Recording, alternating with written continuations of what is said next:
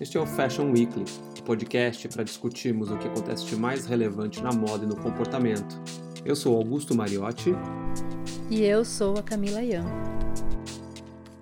Olá, estamos de volta com mais um episódio do podcast Fashion Weekly e a gente vai discutir hoje as semanas de moda digital, que tem sido o assunto da hora na moda é, em meio à situação que a gente vive. Tudo bem, Cami? Tudo ótimo, tudo ótimo. Revendo aqui todos os, os, Eu ia falar já, os desfiles, né? Não, é a força do hábito, as apresentações, para a gente poder comentar aqui.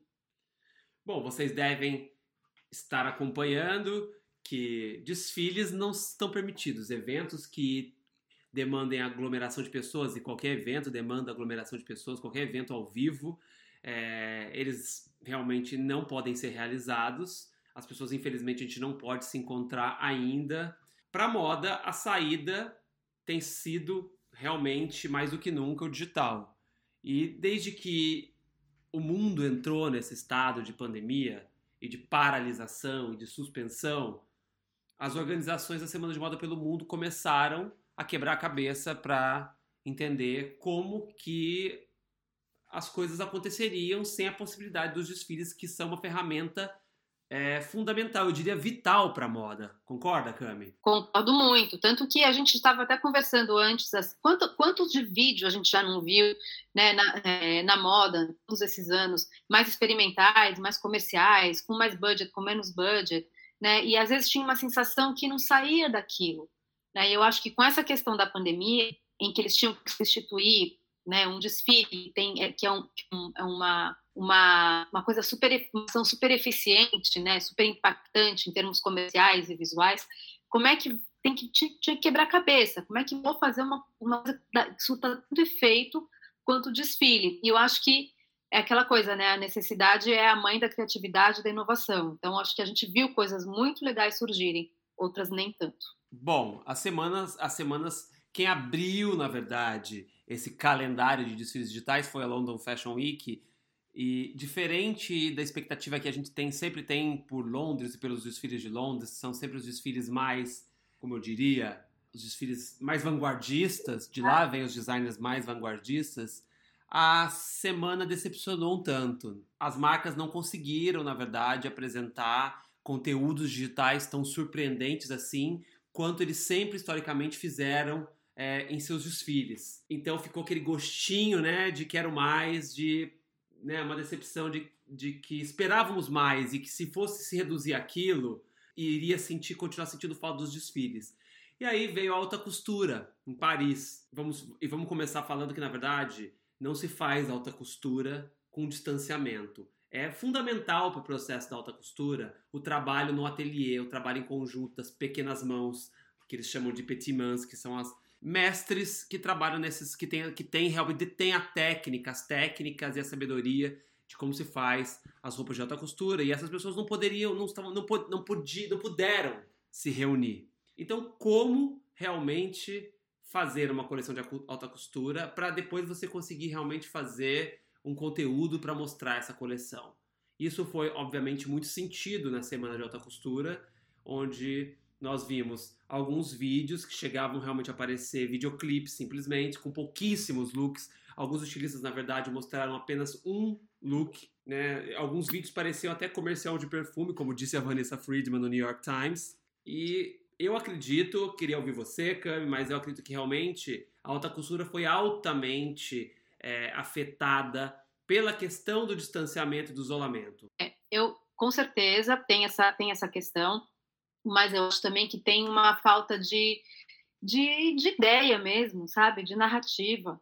Né? Você pega aquele, o vídeo da Dior, que ela fez com o diretor italiano Matteo Garrone, com aquelas meninas ninfas na floresta. Quem que aguenta aquilo ainda, gente? Aquele monte de menina branquela, sem expressão nenhuma, aquelas roupas que também, né, bonitas e tudo, mas que a gente já cansou de ver. Bom, eu tenho um bode dessa Maria Grácia que eu, eu já vejo eu não vejo, na verdade, viciada nessa, nesse meu bode. Eu sempre quero que seja legal, né? Quando eu, ainda mais porque eu estou gastando meu tempo lá vendo aquele vídeo e no final achei ele uma chatice.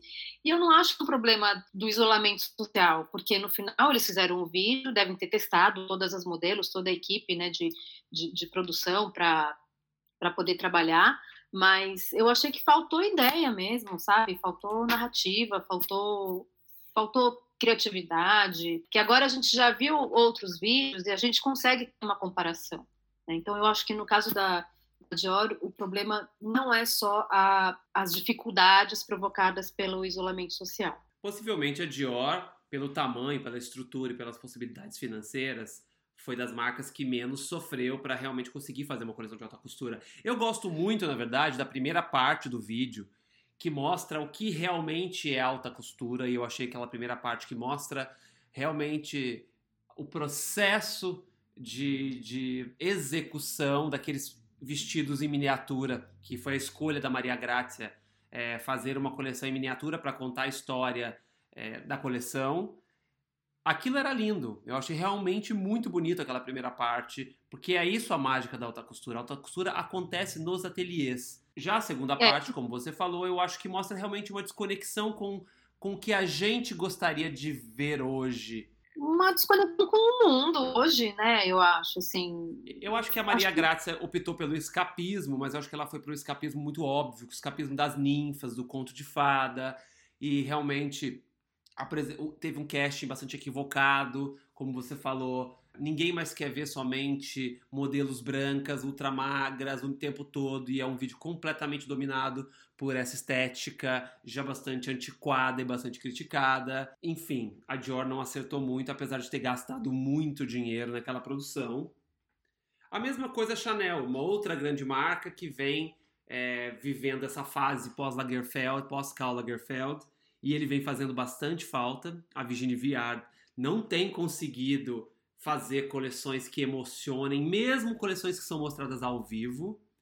E com esta coleção também, que foi inspirada, que na verdade falava um pouco é, da, da, atitude punk, de meninas francesas punk, né? Com, que vão, ah, é que vão ao Le Palace em Paris. Tinham modelos, aliás, super famosas, né? Modelos, as tops do momento, todas fizeram esse vídeo, e mesmo assim eu não consegui ver até o final. Você conseguiu, Cami? Não, não consegui, me entediei demais nos primeiros 10 segundos. Mas olha o universo da Virginie, olha o universo da Maria Grazia, sabe? Elas são mulheres interessantes. Estou falando assim, obviamente, de uma maneira super superficial, porque não conheço elas. De repente, se eu sentar para conversar, né, posso descobrir é, muitas qualidades, assim. Mas com o distanciamento que eu tenho, assim, eu não acho que elas são mulheres muito interessantes, assim, para trazerem essa coisa né, que a gente espera né, de uma marca que tem todas as possibilidades que a Chanel e a Dior têm. Né? Tanto que a, o Lagerfeld, que não era nenhum rei da diversidade, nem da vanguarda, nada, mas eu tenho certeza que ele teria feito algo melhor. Né? Eu acho que ele era é, muito esperto e, e, e muito inteligente para trazer aí soluções que poderiam ser melhores aí para a Chanel se comunicar nesse momento. Talvez o que aconteça é, com essas duas grandes marcas e essas estilistas é que elas talvez estejam vivendo mesmo num mundo que não é o mundo da maioria de nós. E o Carl, apesar de tudo que se falava dele, ele era uma pessoa extremamente conectada com o que acontecia nas ruas, com o que acontecia na vida, apesar, enfim, da figura que ele representava. Eu acho que isso tem feito uma enorme diferença. Talvez o Karl Lagerfeld seria muito interessante ver como o Karl Lagerfeld estaria fazendo para traduzir suas coleções nesse momento. E daí, bom, alta costura, mesmo a Iris Van Herpen, que é uma estilista maravilhosa, incrível, que tem realmente feito desfiles absurdos, é um trabalho de construção e de desconstrução e de inovação na alta costura, como muita gente não via, nem ela conseguiu realmente fazer uma comunicação tão emocionante para você ver como que as coisas foram realmente complicadas para a alta costura. E aí viemos com a semana de moda masculina de Paris, que teve seis dias, também totalmente digital. As coisas começaram a melhorar, não acha, Cami? Nossa, mas muito. Aí a gente viu a potência, né? O que, que pode acontecer é, né, nessas apresentações digitais, como a gente pode ser impactado por elas. Né? E o que, você, que, que você destacaria? Logo, logo de começo a gente já teve a gente já teve a Loewe, que é uma marca que eu particularmente adoro. Eu acredito que a Cami também, principalmente também. pelo trabalho brilhante que o Jonathan Anderson tem feito lá, de realmente construir uma história nova para uma marca tão tradicional, com muita coerência e com muita criatividade e com uma dose de liberdade. Eu fiquei bastante emocionado com a coleção. Eu não tô falando nem do vídeo, porque eu primeiro vi as fotos, tá? Eu vi as fotos, depois eu fui ver o vídeo do Jonathan Anderson explicando a coleção, mas o trabalho, as roupas eram incríveis. Para começar daí, a roupa já era muito boa. É, ele é, eu, eu, eu, adoro esse menino também, né? O, o, o, Jonathan, a gente acompanha ele desde o comecinho da carreira dele, na marca dele própria. Jonathan ele é um menino muito sensível, né? A gente leu aquele texto que ele escreveu falando que ele se sentiu, assim que explodiu a pandemia, ele, se, ele sentiu que ele tinha a pior profissão do mundo, né, que era uma profissão que de fato não fazia a menor diferença naquele momento e que não salvava vida nenhuma e que, né, como ele podia ajudar sendo um estilista, né, num momento crucial desse que a gente está vivendo, né? Então, é, esse pensamento, essa sensação de ser useless, né, é, fez com que o processo dele acontecesse de outra maneira, né? Impactou totalmente depois na forma como ele fez a coleção dele. Então, uma coisa que eu achei interessante foi as pessoas que ele chamou para participar e, e o cuidado com o qual ele tratou esses colaboradores, né? Então, tem um mestre do Shibori, né? Um, um, um artesão japonês chamado Kaio Ando, Kaio Ando, não sei como é que se pronuncia direitinho, mas é, ele foi é, ele fez uma consultoria né, para o Jonathan e para a equipe dele, né, com essa técnica é, japonesa que é maravilhosa e que que é uma técnica bastante. que é uma técnica de tingimento que se parece um pouco com o tie dye, né? Exato. E aí na coleção a gente vê isso claramente. E ele chamou uma espanhola, né? Porque a Loewe é uma marca espanhola chamada Idoia Cuesta, especialista em cestarias, né? E ela faz tudo com a mão, um trabalho maravilhoso. E ela construiu um top que a gente vê também que é um dos últimos looks da coleção, né? E tem, tem muito sobre eles no Instagram da marca, em todas as comunicações, né? É, normalmente a, a, gente nunca via assim quando tinha essas, essas colaborações pontuais, né? Não é que eles estão fazendo a coleção inteira, não, são coisas são looks bem pontuais, é, quase passava meio despercebido, né? Aparecia meio nos créditos. E agora o Jonathan trouxe eles frente do palco, né? Dando todas as os louros que eles, que eles merecem, porque eu acho que é importante também nesse momento que a gente às vezes se vê sem criatividade, né, sem né, o que, que você vai fazer relevante para os dias de hoje. Às vezes é difícil você trazer é, essa resposta sozinho. Então você chama outras pessoas que vão pensar com você, que vão te estimular e que vão te é, dar uns, um, uns glimpses aí de, de, de criatividade mesmo para você ter ideia, né? Sim, com certeza todos percebemos que no isolamento, trabalhar sozinho e criar sozinho não é o cenário de criação ideal. Se esgota rapidamente o nosso potencial de criação. E se a gente já vinha percebendo que o trabalho em colaboração, o trabalho coletivo, era algo que vinha ganhando uma força enorme, eu concluo que com o que a gente está vivendo agora, com o isolamento, isso é vital. E essas colaborações talvez provem cada vez mais isso. Elas foram mais profundas, mais verdadeiras e muito mais, mais sinérgicas e com um resultado muito mais brilhante. É, vou concluindo sobre, sobre, sobre o que o Jonathan Anderson fez agora para a Loewe.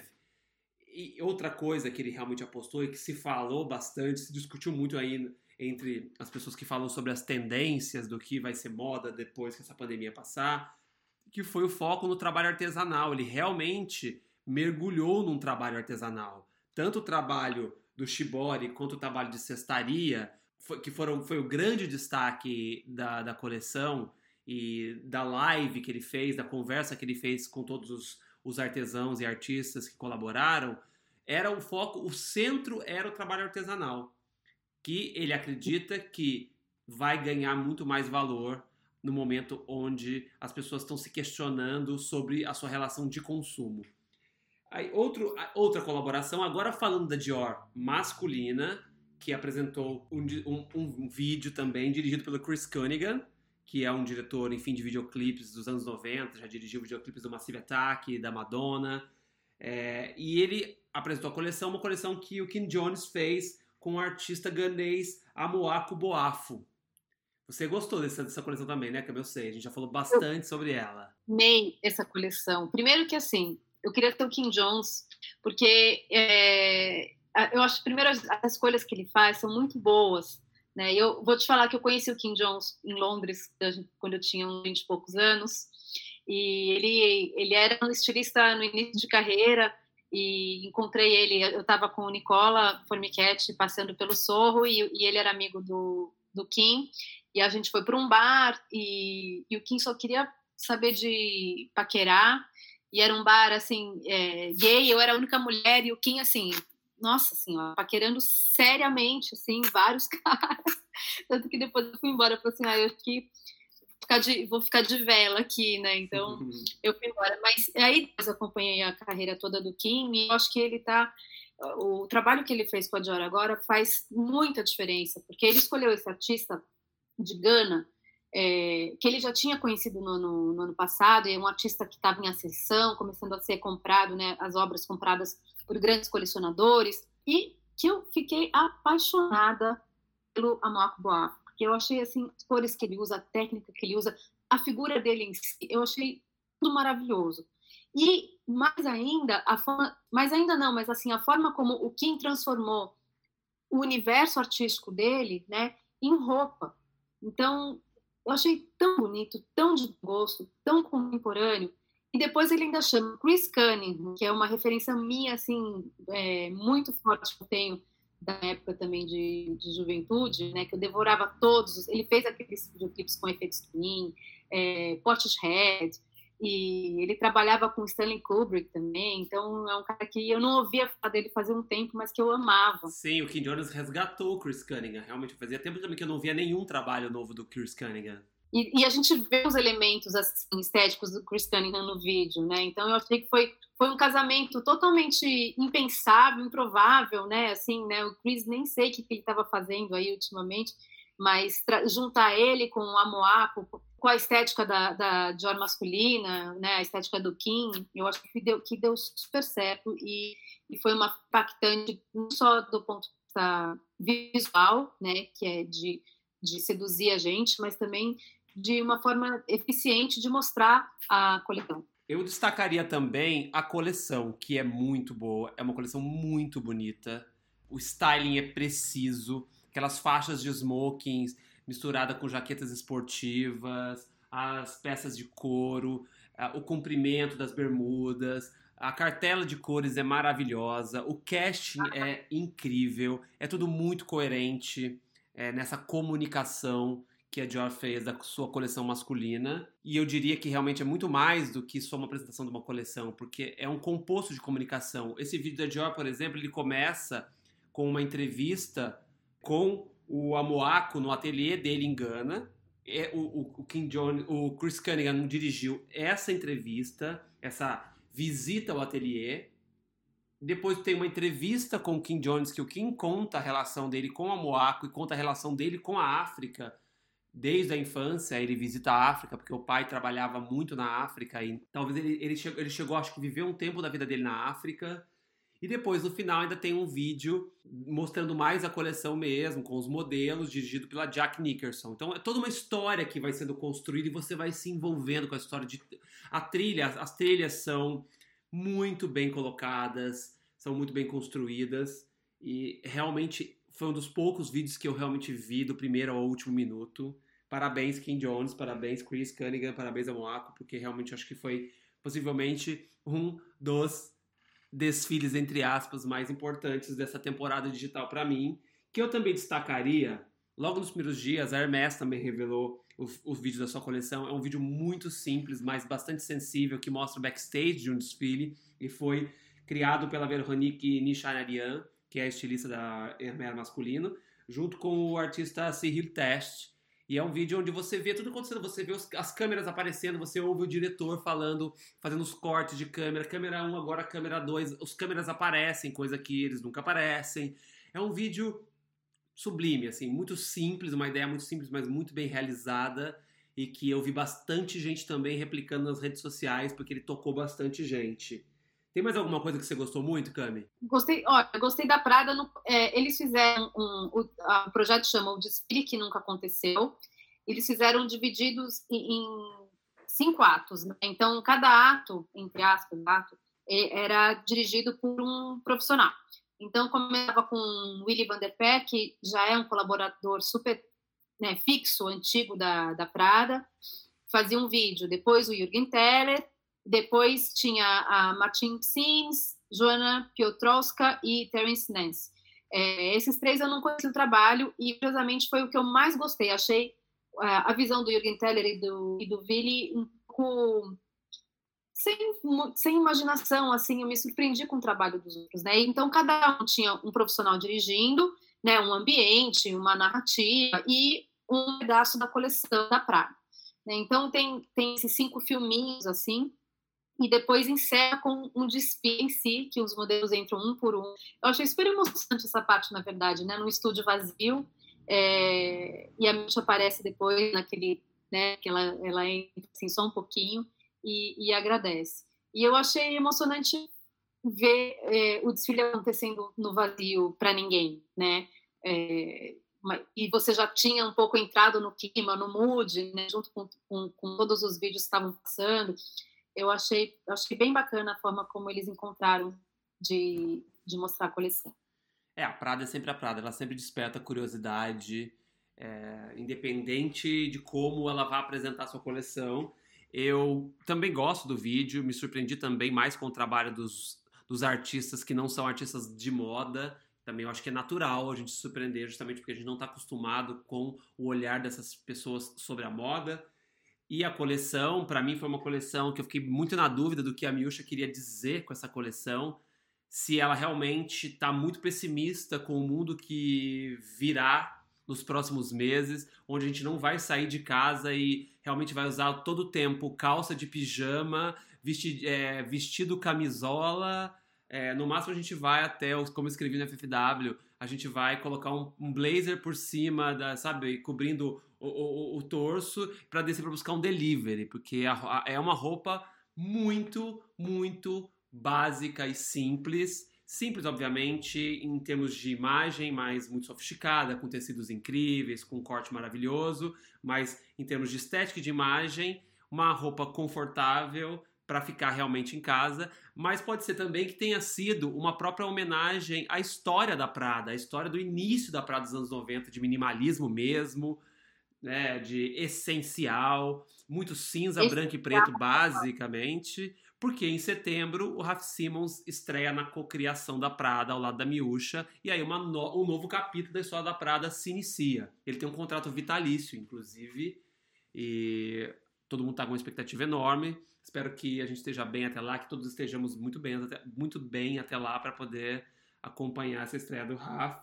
Mas eu queria destacar, mas citar aqui, mas alguns poucos vídeos que eu consegui ver que realmente gostei, que eu recomendo para quem estiver ouvindo nosso podcast de assistir, que foi é, o vídeo da uma marca parisiense super jovem que chama Davi Paris, que é uma história em torno de sonhos, são jovens correndo por um campo, por um campo cheio de flores e eles ficam perguntando entre eles qual é o seu sonho e eles tentam responder um para o outro. Eu achei bem bucólico, achei bem simples e sentimental esse vídeo.